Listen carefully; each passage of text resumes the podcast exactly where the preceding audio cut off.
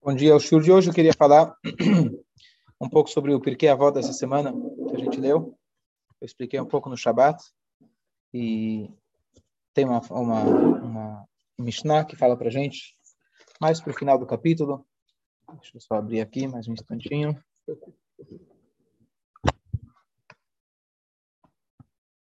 A Mishnah fala para gente que a Kiná, a Kiná atava ve'akavod, motzi'in et ha'adam min ha'olam.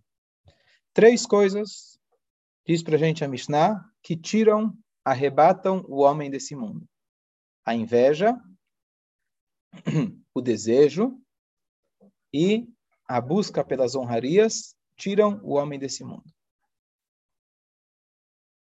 Tem muita coisa que tira a gente desse mundo. O fumo, outras substâncias. E a pergunta é, por que justamente foi escolhida essas três? Mesmo falando dos traços de caráter humano, tem muitos outros que são super prejudiciais. Por que justamente ele pegou esses três? E por quê? Será que tem algum ensinamento que ele pegou nessa ordem? Primeiro, a inveja, os ciúmes, depois o desejo e depois o kavod. Será que tem alguma, algum motivo nessa ordem?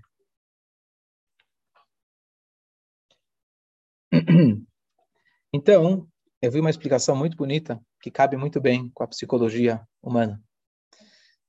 Nós, no sentido mais profundo e cabalístico, a gente é composto de cinco partes. A nossa alma é composta de cinco partes. Não, não são cinco pedaços de pizza, que não são físicas, mas cinco camadas da nossa personalidade. E a gente consegue cavar, a gente consegue explorar algumas delas. Duas dessas cinco são praticamente inacessíveis nas, de forma ordinária. Se chamam Hayá e Yehidá. São aquelas que se despertam em dias especiais, por exemplo, Yehidá se desperta em Yom Kippur. A quinta parte da alma correspondente com Neilá, que é a quinta reza. Vamos deixar essas duas de lado. Nós temos agora de baixo para cima, da mais mais acessível para menos acessível, a gente tem Nefesh, Ruach e Neshama.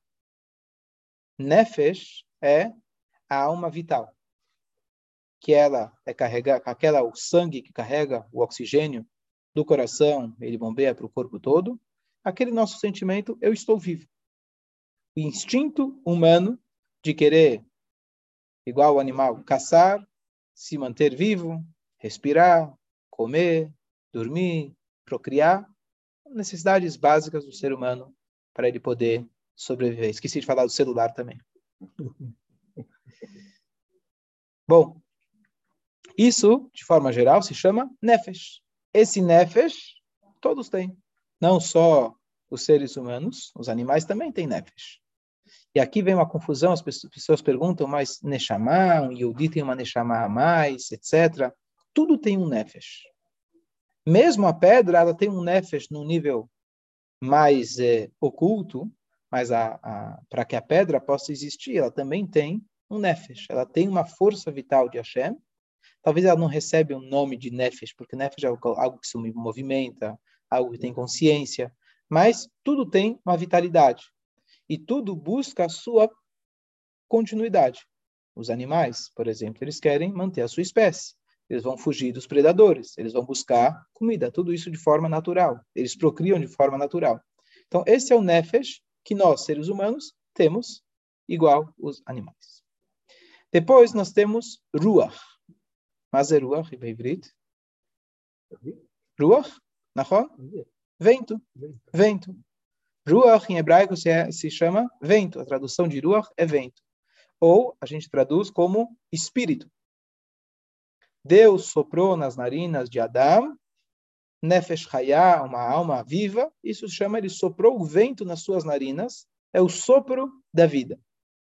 Quando a gente está falando aqui o sopro da vida, nesse sentido, não estamos falando mais sobre a, a, a vida como sentido de coração batendo, instinto funcionando, etc.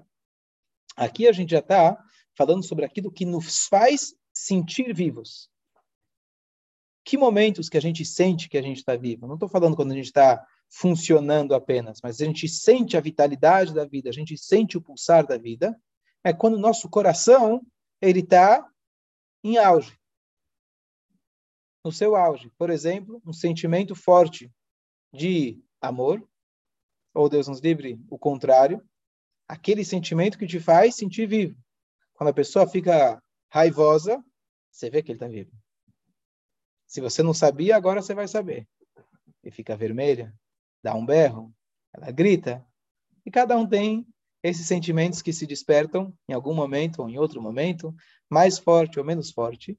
Mas o ruach, esse sopro, esse espírito da vida, é aquele sentimento. Se refere às midot, aos sentimentos. Depois nós temos neshama. Então a gente começou pelo nefesh, depois a ruach, e agora neshama. Neshama a gente traduz como alma. Mas como a gente falou, tudo chama alma, tudo é alma. Mas tem a alma vital, que é a parte instintiva, tem a parte emocional e o aneshama é a parte cognitiva, a parte intelectual, que nos faz usar a razão quando a gente quer. Então, esse é esse é o ser humano de forma geral, no seu funcionamento, nas suas camadas mais acessíveis, são nefesh, ruach e neshama. Nós somos compostos de instinto, aquilo que nos garante a nossa continuidade física. Nós temos a nossa parte emocional e nós temos a nossa parte intelectual. Sem entrar aqui agora na questão mais espiritual, que um Yehudi ele tem uma neshama a mais, etc. Ele tem algo presente dentro de si. Dentro, que fica normalmente dentro da parte intelectual, uma parte revelada de Hashem dentro de si, que isso garante que um Yehudi, independente das suas atitudes, independente das suas escolhas, ele tem uma conexão garantida com Hashem, que nada pode comprometer ela. Esse é o Nefesh Elokit. Então, só para a gente não confundir as coisas, Nefesh Ruach Neshama, todos os seres humanos têm. Nós temos uma Neshama a mais. Essa Neshama a mais é uma presença de espírito, vamos chamar subconsciente, que ela diz para a gente, às vezes em momentos críticos, mesmo o Yehudi, que a vida inteira não agiu como Yehudi, mas em algum momento ele vai se despertar e fazer chuva. Em algum momento ele vai perceber, opa, eu sou Yehudi e eu me identifico com Israel, por exemplo. Me identifico com a Torá, ou com Yom Kippur, ou com Brit Milá, etc. Então, essas são as três partes do ser humano. Então, um dos comentaristas ele traz na Mishnah que quando a Mishnah traz essas três, esses três traços negativos que a gente deve trabalhar, a inveja, a busca pelas honrarias e o desejo, cada um deles corresponde a um desses níveis dentro da nossa personalidade. Então, olha que interessante. O desejo, o que, que é o desejo? Que tipo de desejo a gente está falando? Nós estamos falando do desejo que ele está desproporcional.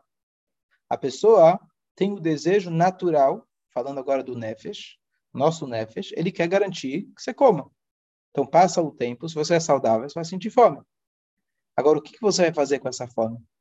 Você vai suprir a sua necessidade ou você vai esbanjar? Você precisa dormir. Você vai dormir o que o seu corpo precisa, ou você vai dormir bem mais, simplesmente pelo prazer. E a mesma coisa, procriar. Você vai ter um relacionamento para poder procriar, ou até mesmo manter um bom relacionamento marido e mulher, ou você vai usar essa força, que é uma força natural, uma força instintiva, e usar ela de formas que vão ser destrutivas. Então, aqui entra, então, a primeira parte, primeira camada nossa, que é a parte instintiva. Essa parte instintiva diz para gente, a Mishnah, a Tavá, o desejo, se ele for exagerado, tem que ter o desejo. Se a gente não tem vontade de comer, é triste. Se a gente não tem vontade de procriar, é triste, e assim por diante. Se alguém não sente sono, etc. Se alguém tem insônia, sofre de insônia, é complicado. Então, nós temos que ter Hashem colocou dentro de nós o desejo. Mas se a gente permitir que ele tome conta da gente, eles arrebatam o homem desse mundo. Próximo, nós temos os sentimentos. Nos sentimentos, ele traz um exemplo do sentimento negativo, que é as midot, quando elas estão de forma exagerada.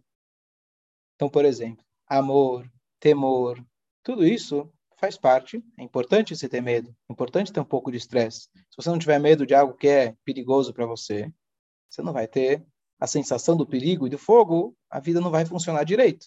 Então, ter sentimentos, amar quem é digno de ser amado, odiar quem é digno de ser odiado, e as, todas as midot que a gente vem estudando ao longo aqui dos Firataoma. Só que, às vezes, as midot, elas também, elas saem de proporção. A inveja, por exemplo, os ciúmes, é, é uma extensão, por exemplo, daqui a pouco eu vejo, Marcos, é uma extensão, na verdade, de uma midá, de um, des, de uma, de uma, de um sentimento que ele está fora de proporção.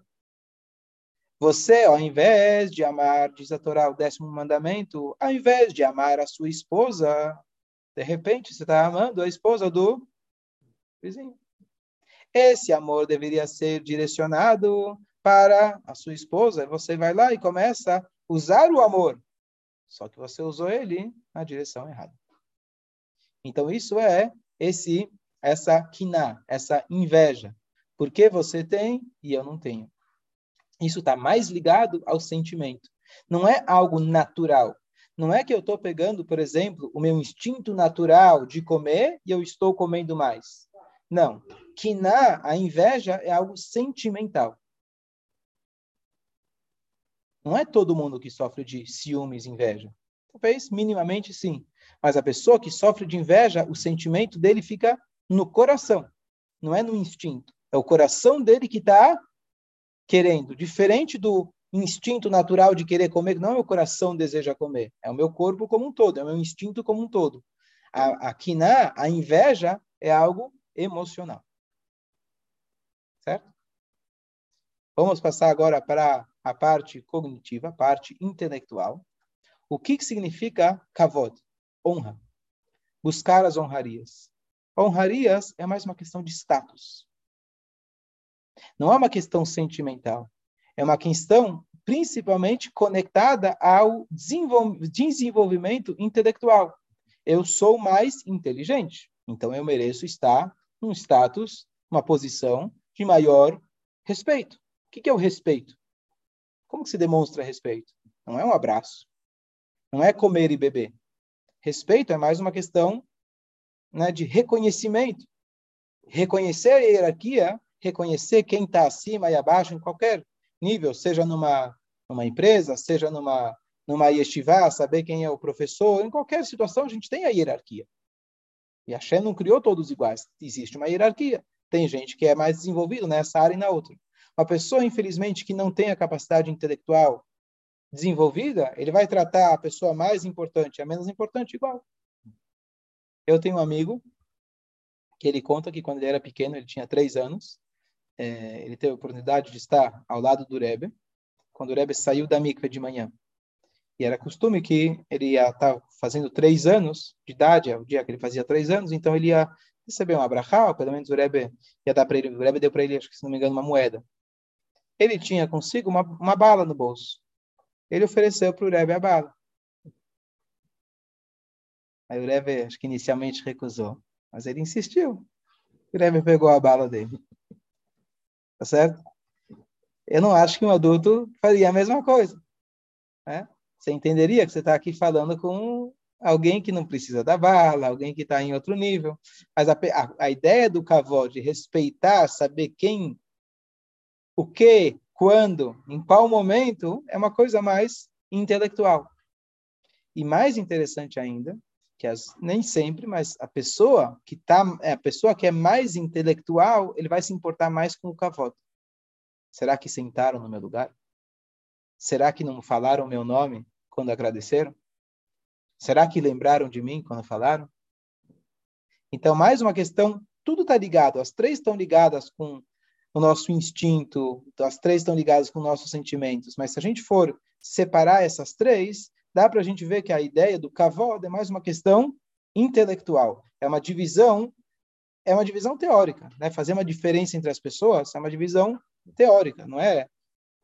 Tinha uma vez dois dois Hassidim discutindo. Cada Hassid era de um outro professor, de um outro Rebbe.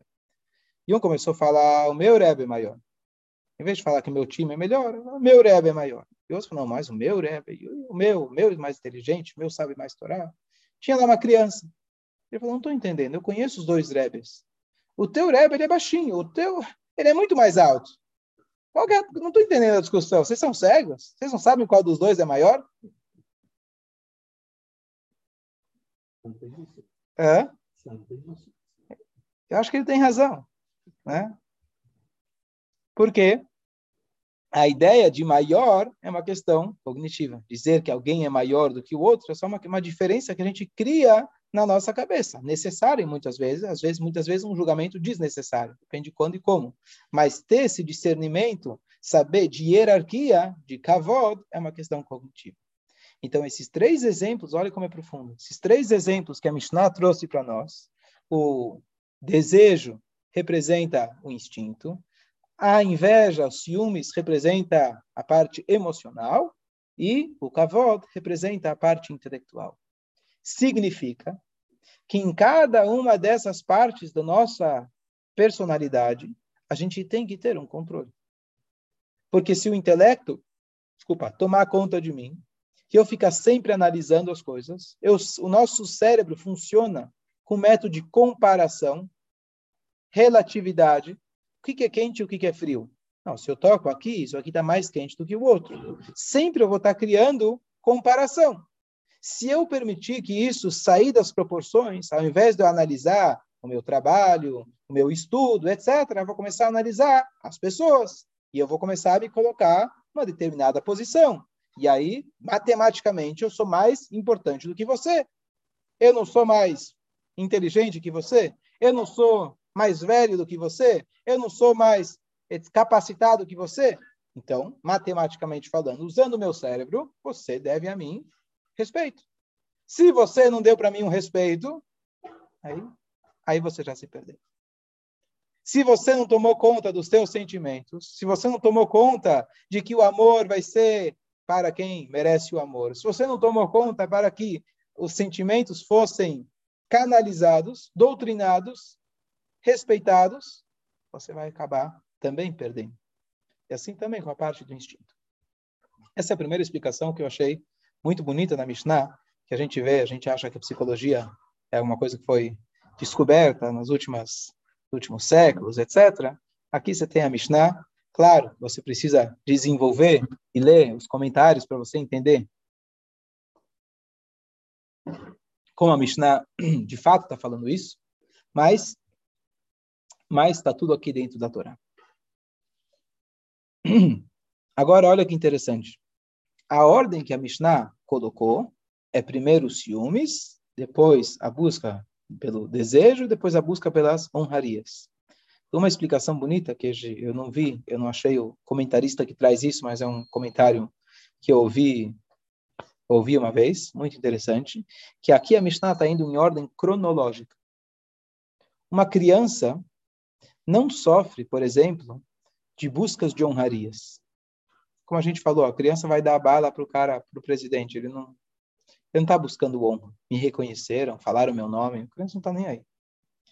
A criança ainda os a busca pelo desejo, que é aquilo que a gente falou, o instinto natural da criança, também não está desenvolvido fora de proporção. Por exemplo, um bebê, se dá para ele a mamadeira, digo isso todos os dias acontece, a hora que ele não tem mais fome, ele vai jogar mamadeira. Ele não vai aceitar. Diferente de nós, que se eu estou num restaurante, tá gostoso, eu sei que eu estou satisfeito, mas tem a sobremesa, tem o cafezinho, não vou deixar sobrar. Coitada, minha avó se visse que eu deixei sobrar no prato, ela ia me matar, eu vou comer um pouco mais. Certo? Então a criança não tem isso. A criança sequer, quando está muito envolvida, nem almoça, nem come. Ela está tão envolvida no jogo dela que ela não vai comer. Então, a parte dela, muito menos a parte a procriação e etc., a criança não tem nada desses tipos de criança é pura. O que sim a criança sofre, isso você vê logo que ela tem um mínimo de consciência, ou ainda antes, a criança nasce, se você coloca tua, um dedo dentro da mãozinha do bebê, o que, que ele faz? Ele fecha a mão, isso é meu. Ele acha que o mundo inteiro é dele. E se alguém deixou uma boneca, deixou um brinquedo e ficou com ele por alguns instantes, você já tem certeza que é dele. E ninguém vai tirar dele.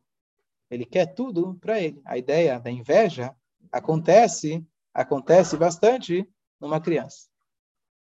Tem gente que desenvolve para o próximo passo. Tem gente que mantém a inveja e acumula os erros depois quando fica mais velho. A gente espera que a criança, depois, ah, chegou nos 12, 13 anos de idade, ele já graduou da inveja, já entende que o mundo nem tudo é dele, como eu vi uma frase, a criança não é cruel. Criança, às vezes, você vê que bate no outro. Se alguém tirou o boneco, ela vai bater, vai morder, puxar o cabelo, etc. Por quê? Não é porque ela é cruel. Ela simplesmente não entende que existe outra pessoa. Ela não consegue entender que existem outras pessoas. Essa diferença, como a gente falou, que só surge no cavó, no intelecto. Você está aqui, eu estou aqui, meu brinquedo, teu brinquedo, minha casa. Isso não tem. Eu quero tudo, tudo. Eu quero, para mim. Depois, espero que você já ultrapassou esse, esse sentimento. E agora a pessoa tem que lutar e dominar os seus desejos. Quando você começa a criar consciência. Eu lembro, por exemplo, quando eu era pequeno, domingo, onde a gente vai? Vamos num restaurante. Restaurante? É isso que a gente vai fazer no domingo? Num restaurante?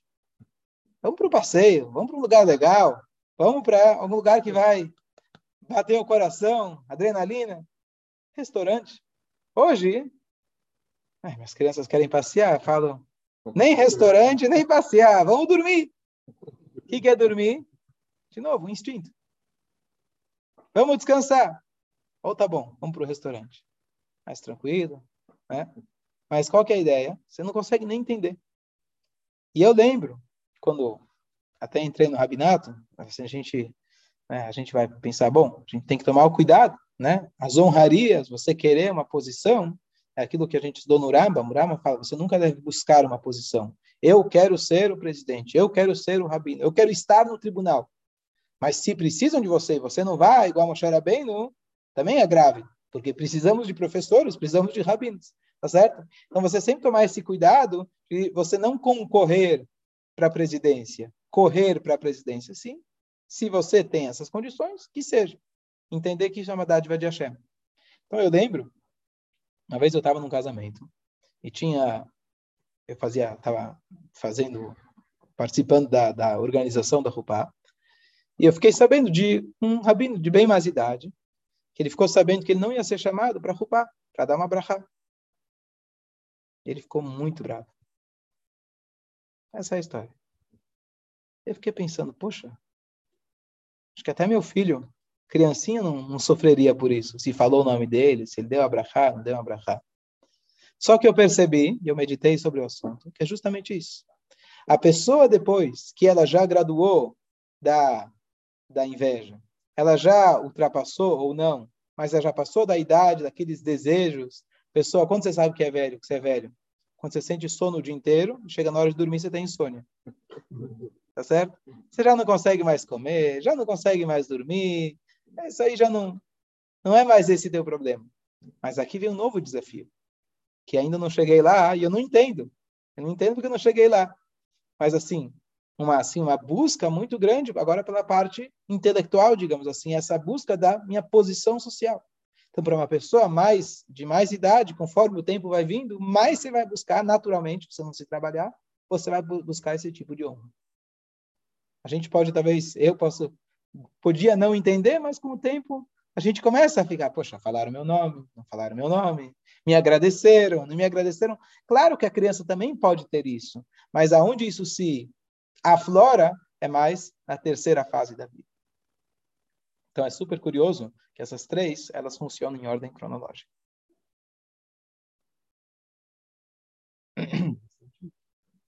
O que, que a gente faz com, essas, com esses sentimentos? Como que a gente lida com eles?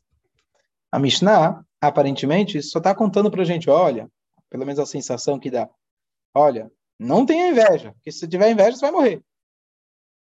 Não tenha desejos, não você vai morrer. Parece como se fosse um castigo, uma consequência trágica. Então, Akinat, Tavav, Kavod, Motzim et Adaminaulam. Essas três tiram a pessoa desse mundo. Então, fica longe. Tá bom, ok, o que, que eu faço? Cadê a orientação da Mishnah dizendo o que, que eu faço? Tá bom. É perigoso. Mas não tem como eu fugir, não é? Não vai para lá. Não tem. Ah, é, são partes inerentes ao ser humano. Querer comer, querer dormir, faz parte do ser humano. Aonde eu vou saber como eu vou conseguir controlar? Qual, que é, qual que é a mensagem dessa Mishnah? Então, a explicação, eu acho que é, é, é a gente se aprofundar um pouquinho nas palavras da Mishnah. Elas tiram o homem desse mundo. O que quer dizer tira o homem desse mundo? O que, que significa isso? Necessariamente a pessoa vai morrer? Deus nos livre? Não. O que, que significa tira a pessoa desse mundo? Perde a noção das coisas. Exatamente. Por que você perde a noção das coisas? Qual que é a ideia de perder a noção?